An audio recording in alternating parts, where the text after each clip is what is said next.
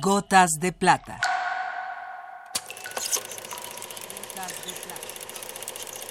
El cine en dosis homeopáticas.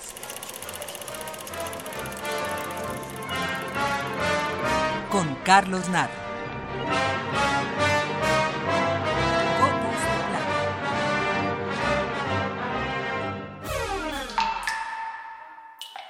Pocos cineastas tienen la virtud de armar secuencias tan perfectas como las que logra el italiano Michelangelo Antonioni.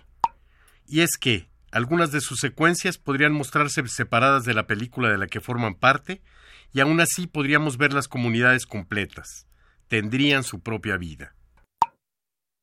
Recuerdo, por ejemplo, la secuencia en la que el protagonista de Blow Up disputa y gana los restos de una guitarra eléctrica en un concierto de rock.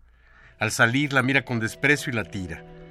En Sabrisky Point, la trama se va desarrollando en sucesivos bloques de significado pleno. Entre ellos hay dos que bien podrían mostrarse como videoclips de Pink Floyd. En el primero de estos videoclips vemos con sorpresa la interpretación que el casi sexagenario Antonioni nos da de la para entonces nueva propuesta amorosa de la contracultura y radicalismo de los años 60. Y digo con sorpresa porque parece obra de un joven inmerso en la visión hippie de aquella época. En Sabrisky Point, Antonioni tuvo una participación fundamental en la edición, aunque no tiene crédito en pantalla.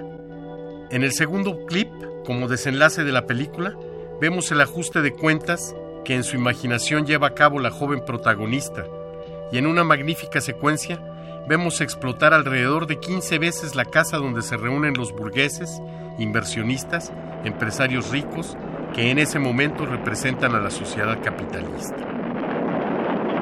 Sociedad capitalista. Una y otra vez la casa estalla. En distintos planos y en distintos ángulos vemos cada vez con más detalle la explosión y sus efectos mientras la banda sonora da entrada a la música compuesta originalmente para la película por Pink Floyd. Michelangelo Antonioni, Sabrisky Point, Pink Floyd.